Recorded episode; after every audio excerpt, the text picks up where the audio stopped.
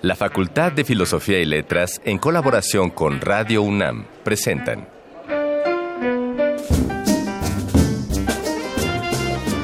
Lecturas de pasillo y debates de jardinera. Pensamientos de biblioteca y encuentros de ludoteca. Cátedras extraordinarias fuera del aula.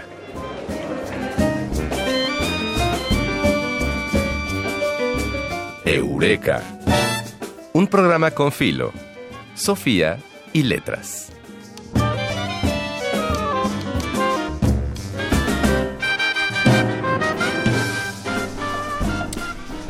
Vivimos en la llamada era de la información, lo que significa que podemos acceder a cualquier tipo de conocimiento desde la comodidad de nuestra computadora, pero esto no suplanta el valor de la escuela, al contrario, la enriquece, aunque en este contexto a muchos les parezca que la educación a distancia es menos válida. Sí, pero no. La modalidad de universidad abierta cumple nada menos que 40 años de haber iniciado cursos en la Facultad de Filosofía y Letras. A estas alturas, las dudas y los prejuicios respecto del valor académico de las seis licenciaturas que se imparten desde aquel entonces, créeme que siguen presentes. Así es, así es. La educación a distancia ha contribuido a todos los otros sistemas educativos. Muchas de sus propuestas metodológicas han impactado a la modalidad presencial, como la exposición de objetivos y la división de la bibliografía de todos los cursos. Sobre todo, atiende a una gran cantidad de personas que de otra manera no hubieran estudiado la licenciatura como las personas mayores o personas con trabajo de tiempo completo o porque se les cruzó la vida, ¿no? no sabemos. Pues es por esto que nuestra emisión de Eureka del día de hoy es doblemente especial. No solo celebramos cuatro décadas de la modalidad de estudio a distancia en la Facultad de Filosofía y Letras, sino que además el día de hoy estamos transmitiendo Eureka en vivo y los saludamos desde las instalaciones de Radio UNAM. Ana María Gómez. Y Fidel Monroy. Y para el día de hoy, en el Arcón Mascarones, escucharemos un poema del gran Efraín Huerta. También ahondaremos sobre el tema con el que empezamos este programa con nuestro invitado en la entrevista 3 de 10 y cerraremos con algunos anuncios de las actividades que tendrán lugar en estos días próximos en la Facultad de Filosofía y Letras. Así es que les damos a todos la bienvenida y empecemos.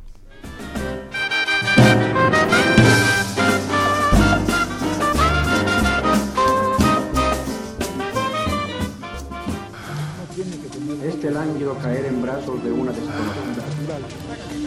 Esta brutal tarea de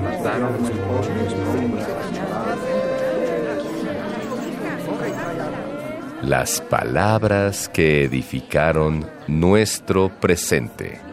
Arcón Mascarones.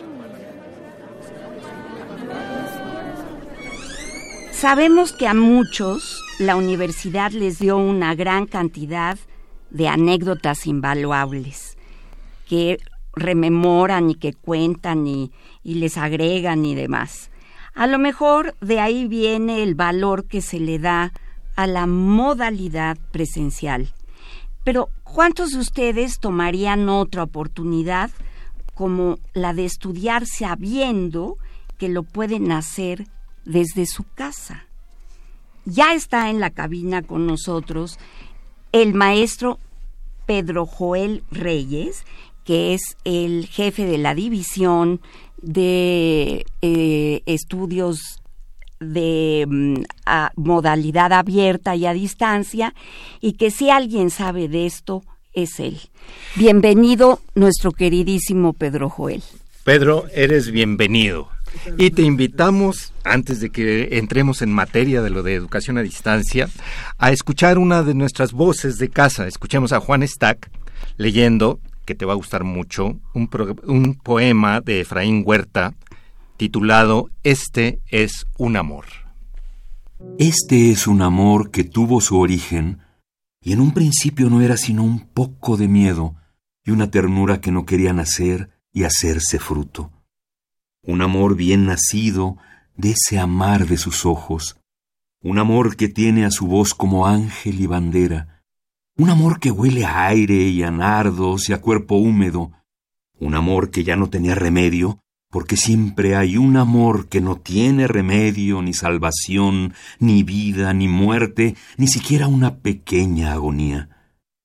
Este es un amor rodeado de jardines y de luces, y de la nieve de una mañana de febrero, y del ansia que uno respira bajo el crepúsculo de San Ángel, y de todo lo que no se sabe, porque nunca se sabe por qué llega el amor, y luego las manos, esas terribles manos delgadas como el pensamiento se entrelazan y un suave sudor de otra vez miedo brilla como las perlas abandonadas y sigue brillando aun cuando el beso, los besos, los miles y millones de besos se parecen al fuego y se parecen a la derrota y al triunfo y a todo lo que parece poesía y es poesía.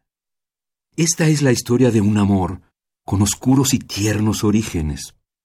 Vino como unas alas de paloma y la paloma no tenía ojos, y nosotros nos veíamos a lo largo de los ríos y a lo ancho de los países, y las distancias eran como inmensos océanos, y tan breves como una sonrisa sin luz, y sin embargo ella me tendía la mano, y yo tocaba su piel llena de gracia, y me sumergía en sus ojos en llamas, y me moría a su lado, y respiraba como un árbol despedazado, y entonces me olvidaba de mi nombre y del maldito nombre de las cosas y de las flores, y quería gritar y gritarle al oído que la amaba, y que yo ya no tenía corazón para amarla, sino tan solo una inquietud del tamaño del cielo, y tan pequeña como la tierra que cabe en la palma de la mano. Y yo veía que todo estaba en sus ojos, otra vez ese mar, ese mal, esa peligrosa bondad, ese crimen, ese profundo espíritu que todo lo sabe y que ya ha adivinado que estoy con el amor hasta los hombros, hasta el alma y hasta los mustios labios. Ya lo saben sus ojos, y ya lo sabe el espléndido metal de sus muslos, y ya lo saben las fotografías y las calles, y ya lo saben las palabras, y las palabras y las calles y las fotografías ya saben que lo saben, y que ella y yo lo sabemos, y que hemos de morirnos toda la vida para no rompernos el alma y no llorar de amor. Eureka, un programa con Filo, Sofía y Letras.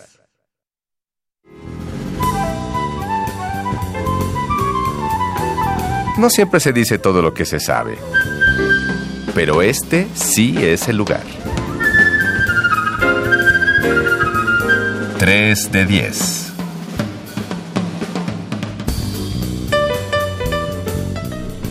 Maestro Pedro Joel Reyes, no podrías haber tenido una mejor bienvenida que un poema de Fraín Huerta. Efectivamente. Muy bien. Entrando en la materia que te, que te toca, eh, de entrada, ¿cuál es la definición? ¿Es una división? ¿Es una dirección? ¿Es, eh, ¿Qué es lo que tú encabezas en la facultad? Bueno, la facultad está dividida en tres grandes grupos académicos, por llamarlo así, que son, las llamamos divisiones, que es la de estudios profesionales, que abarca todas las carreras eh, en, el, esquema presencial. Luego está el sistema abierto, que son seis carreras abiertas, dos a distancia, y luego el posgrado. Entonces, eh, lo que yo este, eh, dirijo o trato de dirigir es a un conglomerado aproximadamente de 330 y tantos profesores y dos mil y pico de alumnos. ¿no? Ese es más o menos los números de la división SUA. ¿no? Comparado con la facultad, pues es pequeña, pero comparado, digamos, con universidades donde haya escuela o facultad de filosofía, pues somos ya bastante grandecitos, ¿no? En, en, en, términos, en términos numéricos en sentido estricto. Entonces sí es un, trabajo importante eh, por el número y por los, los servicios que la división proporciona a muchísimas personas. Y si alguien dice yo quiero estudiar, por ejemplo, filosofía en la modalidad a distancia, ¿cómo se acerca? A, La- a las- esto? los requisitos son los mismos. De hecho, la, la información eh, aparece en las convocatorias eh, de ingreso a la, a, la, a la universidad para presentar el examen de selección. Y ya está la modalidad, en las carreras donde existe, se, se presenta la opción abierta, distancia o presencial y se elige tal cual. O sea, no hay hay información que se requiere para poder eh, eh, estar más o menos enterado, pero el procedimiento básico es un procedimiento eh, normal, digamos, para cualquier alumno que ingrese a nivel de licenciatura en la UNAM, porque el título es exactamente el mismo. Entonces los requisitos son, eso, son, son equivalentes. En general pues, hay información, como de- decía la introducción Fidel, pues en internet, en la página de la facultad, en la página de la Coordinación de Universidad Abierta y Educación a Distancia. Y mucha gente va y pregunta este, directamente en las oficinas qué se necesita, de qué se trata y cómo va el, el, el asunto, ¿no? Bien, bueno, co- como, nuestros radioescuchas ya lo pudieron eh, descifrar, para los que no sabían, SUA es eso, es, el sistema de universidad abierta y se le agrega y a distancia. Y a distancia. Ah, eh, planteas que son seis las carreras eh, en el sistema abierto, y solo dos a distancia. ¿Cuáles son unas y cuáles son estas dos? Bueno, las que son a distancia, empezó por ahí, son bibliotecología, que cumple 10 años de haberse abierto, en 2009, más o menos 2008, y pedagogía a distancia, eh, las que están abiertas. Y las carreras que son en sistema abierto, que es semipresencial, son eh, filosofía, geografía, historia, letras hispánicas, letras inglesas y otra vez pedagogía. ¿no? Existen estas dos, este, dos vertientes. A diferencia del, del escolarizado, nosotros tenemos en la, en la modalidad abierta, en toda la universidad, dos momentos de primer ingreso, que es el normal, que es en agosto, que inicia clases en agosto, y el otro que inicia clases en febrero. Eh, ent- entonces tenemos no solo el semestre continuo, como se va, sino un semestre alterno que eh, va de la mano con el otro. Es decir, mientras en un semestre se imparte el primero, en el otro está el segundo, por decirlo así. Y cosas por el estilo, ¿no? Sí, es- no, no.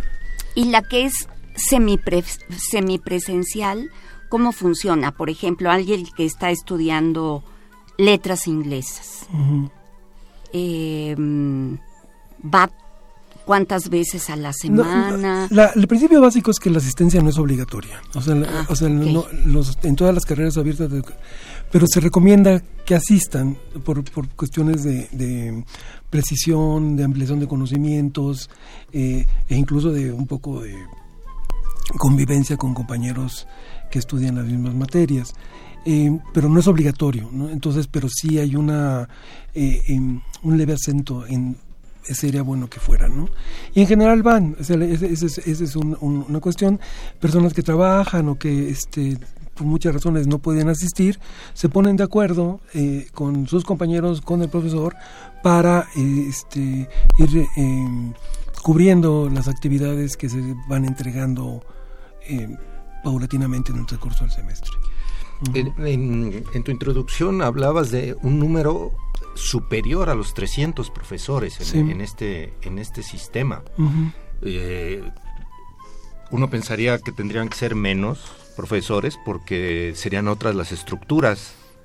Eh, ¿Por qué son tantos profesores? Bueno, porque estamos hablando, digamos, para ponértelo así, de... A ver, eh, de 2.072 alumnos en abierta, en el, en- inscritos este semestre, y de 1.674 inscritos en eh, A las distancia. modalidades a a distancia. Ahora, no es un sistema, lo- lo- lo- esa es una confusión fuerte, que es, no es autodidacta.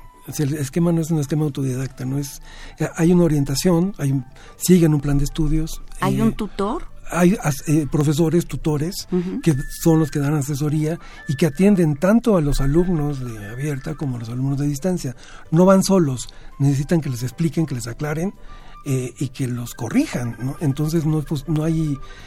La diferencia fundamental entre eh, el presencial abierto y a distancia es que en el abierto y a distancia el acento recae sobre el alumno. Si el alumno tiene que trabajar muchísimo más, Sí. sí que un alumno en el, en el en el, en el esquema presencial. Y Sí, y el, pro- pero el profesor no desaparece, o sea, el profesor es imposible que desaparezca, sino que está orientando y dirigiendo a los alumnos en muchos órdenes, ¿no? Este, en el proceso de conocimiento. De, de hecho, a bote pronto, Pedro, yo pensaría que incluso es más trabajo entonces para el profesor, porque cuando te Claro. te, juntan a un grupo en un salón, tienes 30, en el- y acá significaría que tienes 30 asesorías individuales, algo así. Sí, en, la- en, en la distancia ese es el esquema. En, en la distancia eso es muy... es- en abierta las asesorías grupales ayudan a mantener, digamos, un principio de continuidad y mucha igualdad o homogeneidad en el desarrollo de los alumnos. A distancia sí se requiere, el, el- es otro el, planteamiento. Los profesores generan estrategias para eh, responder esto, pero en, en la distancia, por ejemplo, todo es escrito. Ese, ese- ese es lo primero, o sea, no, no puede haber alumnos callados. Sí. ¿no? O sea, el, que no escribe, el que no participa, el que no sé, no, no está... este, No está No presente. es visible, no es visible. Claro. Puede estar presente, pero no es visible. Entonces tienen que estar entregando actividades, eh, eh, introducirse a foros, eh, chats, muchísimas cosas, porque el aula, el aula eh, eh, de, de la modalidad de distancia es mucho más compleja, es decir, contiene un montón de elementos que permiten eh, que el alumno sepa por dónde va, puede ver sus calificaciones, eh, puede este, preguntar al profesor, puede interactuar con sus compañeros en la modalidad en la modalidad de distancia. Y sí requiere un espíritu mucho más este fuerte digamos para trabajar solo no porque al fin y al cabo es un trabajo ante computadora no Eh, este o ante teléfono ante iPad donde sea pero sí requiere otro otro tipo de, de esfuerzo y de disciplina abierta y distancia requieren mucha disciplina por parte de los de los alumnos. Y eso rompe un poco con la idea de que es más fácil no porque en general en general es ese pues es que es más fácil porque no no vas a la escuela. No vas o a la, o al- o al- a la, al- a la asesoría pre- presencial en el SUA o tienes que estar en las en las actividades del de la, de la plataforma en cada asignatura para estar haciendo cosas. Entonces sí hay una, un- un- una intensidad mucho mayor eh, desde el punto de vista eh, del estudiante. ¿no? ¿Y, y quiénes son los alumnos que se inscriben en estas modalidades? ¿Los que trabajan, personas adultas, segunda carrera? Ya hay de todo. A ver, Ya platícanos. hay de todo. E- Este, inicialmente el esquema era un esquema muy, muy, muy cercano. Yo, cuando yo empecé a dar clases en SUA, todos los alumnos eran mayores que yo. ¿No? Este, pero muy mayores, o sea, no, no, no poco, muy mayores. Bueno, es que Pedro empezó muy joven a dar No, no, clases. no, Tú eras sí. chiquito. No, no estaba tan chiquito. La mera verdad es que sí eran muy grandes. no, mis alumnos eran muy grandes, no era yo tan chico. Este, no, y, eh, entonces eh, ha ido variando porque también ha cambiado el tipo, el, digamos lo que podría llamar el, el, el arquetipo estudiante, ¿no? Es el chico de 19, 20, 21 años que ingresa a la licenciatura presencial y que luego no puede. No, ya hay muchos chicos de esa edad que trabajan o que tienen otros intereses, entonces tenemos muchos más que, antes, aunque sí tenemos personas mayores, personas de segunda carrera, con un interés genuino por estudiar una de las eh, eh, de las licenciaturas que impartimos y entonces es, es realmente eh, muy variado hay una enorme cantidad de mujeres es, es, es- es una, una cuestión interesante porque hay carreras que son mayoritariamente femeninas como pedagogía este las letras no filosofía no filosofía tiene una especie como de de, este de tendencia más bien a que la estudien hombres pero hay un montón de mujeres que estudian esto eh, de muchas maneras. De muchas maneras digo porque viven muy lejos. Lugares fuera de, del país tenemos gente en San Diego, en Mexicali, en Tijuana y por todas partes ha ido creciendo en la opción a distancia esto. Y a distancia pues tenemos una gran eh, una gran aportación porque inicialmente pedagogía se abrió por petición de la eh, del gobierno eh, de Oaxaca para abrir la modalidad, creo que la UAPJO fue la que participó en esto, y entonces atendemos a una, una buena cantidad de personas que viven lejísimos de la ciudad de Oaxaca. y tenemos como tres o cuatro titulados que viven en la Sierra Norte de Oaxaca, por aquí por allá, que solo de esta manera este, pudieron haber estudiado una licenciatura o bien un bachillerato, porque nosotros no tenemos, pero en la facultad, pero la universidad tiene el bachillerato a distancia que es muy grande, muy fuerte y que atiende a un montonal de personas también. Y muchos de ellos pasan a estudiar una carrera con nosotros. Qué interesante. Y por ejemplo, toda esta gente que estudia eh, de manera semipresencial o incluso a distancia, que supongo que ha de ser mucho más eh, difícil, acceden generalmente a los posgrados. Los que tienen interés sí, y, y sí lo logran. Sí lo logran. Sí lo logran sí, sí, sí logran eh, ingresar, logran hacer la maestría, logran hacer el doctorado. Tenemos algunos profesores entre, como personal académico en el SUA y en el escolarizado que son egresados del SUA. O sea, la, calidad académica no, no varía. ¿no? Que debería de haber posgrado a distancia, fíjate. Pues, Ahorita dejo hablar a Fidel. Ya se tardaron. Ya se tardaron, ¿verdad? sí, eso digo yo. A mí lo que me llama mucho la atención es el impacto social que un modelo como de, este tipo puede, puede generar. Porque si estás hablando de, estos estudiantes de una licenciatura en la sierra, donde lo que tienen a lo mejor solo es esa computadora y, e internet, y muchos kilómetros para llegar a cualquier eh, facultad en su estado, creo que es muy, muy importante y que habría que profundizar y, generar más. Sí, hay, hay, proyectos para desarrollar eh, más este asunto en la, en la zona Mije. Bueno, y en las semipresenciales que ah, me intriga mucho. Por ejemplo, si estás estudiando a Shakespeare o tú que eres filósofo, eh, no sé, a Schopenhauer, y de repente tienes una duda atroz que no hablaste con el profesor, tienes que esperarte forzosamente a ver al profesor o profesora en la siguiente sesión, ¿no? No hay de otra. ya te contamos, algunos somos más, más amables con, con, el correo electrónico, no todos pero sí se han acortado los tiempos, ¿no? En, la distancia, ¿no? En la distancia todo es, eh, puedes hacer preguntas y el profesor contestarlas, no de manera simultánea, pero sí en un marco de porque son asincrónicos es decir tú contestas y el profesor revisa en algún momento no estás presente directamente como si fuera este sí sería una esclavitud al, al, aparato electrónico no, estar encadenado a la compu o algo así. Sí no y toda la noche y todo el día no qué cosa. Este pero bueno es muy importante nos queda muy poquito tiempo y eh, Tú, por supuesto, invitas a la gente que no puede acceder a las clases de licenciatura normales, este, a, las presenciales, a las presenciales, a que puedan llevar estas carreras maravillosas con grandes maestros, porque sé que hay grandes maestros, eh, semipresencial de manera abierta o de manera a distancia. Así es. Ay, ¿cómo te agradecemos, Pedro pues Joel muchas Reyes? muchas gracias, Pedro. Y como siempre a, a, nuestros entrevistados les pedimos la sugerencia de una rola, una algo que tenga que ver con el tema, pero como creo que no, te podemos pedir una rola que a ti te guste mucho para compartirla con nuestro auditorio. Bueno, pues les propongo Rolling Stone, ¿se puede? Por supuesto, por supuesto, aquí pues, tenemos todo. Under My Tomb. Fantástico. Muy bien, pues vamos a escucharla.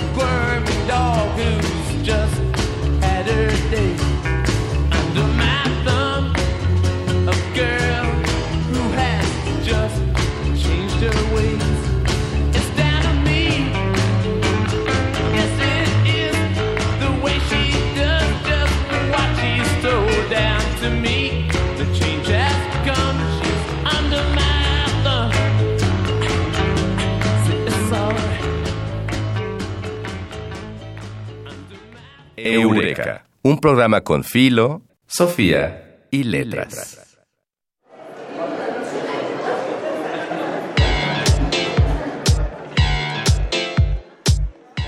Voces de Alameda, tu agenda radiofónica de la facultad. A continuación les ofrecemos las opciones que la Facultad de Filosofía y Letras tiene para ustedes.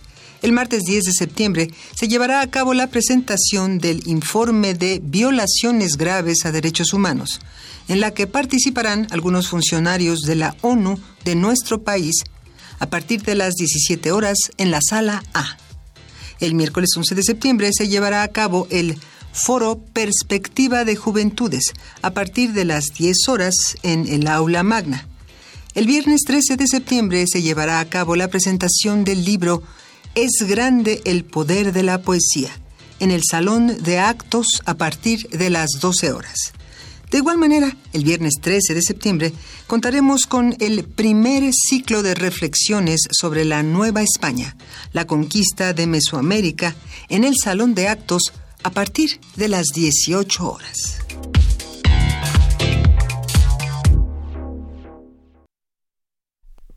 Y llegamos al final de esta emisión en vivo. Agradecemos a Pedro Joel Reyes y a todos nuestros escuchas que nos acompañaron en este programa.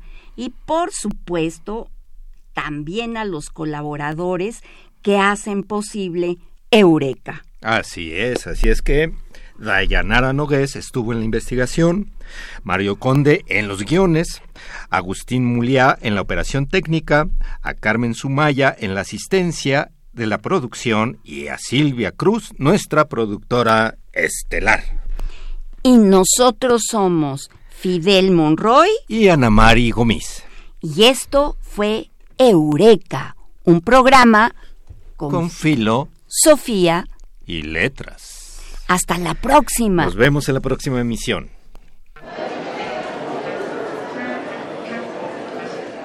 El tiempo vuela cuando el pensamiento se divierte. Nos escuchamos la próxima semana. Eureka. Una producción de Radio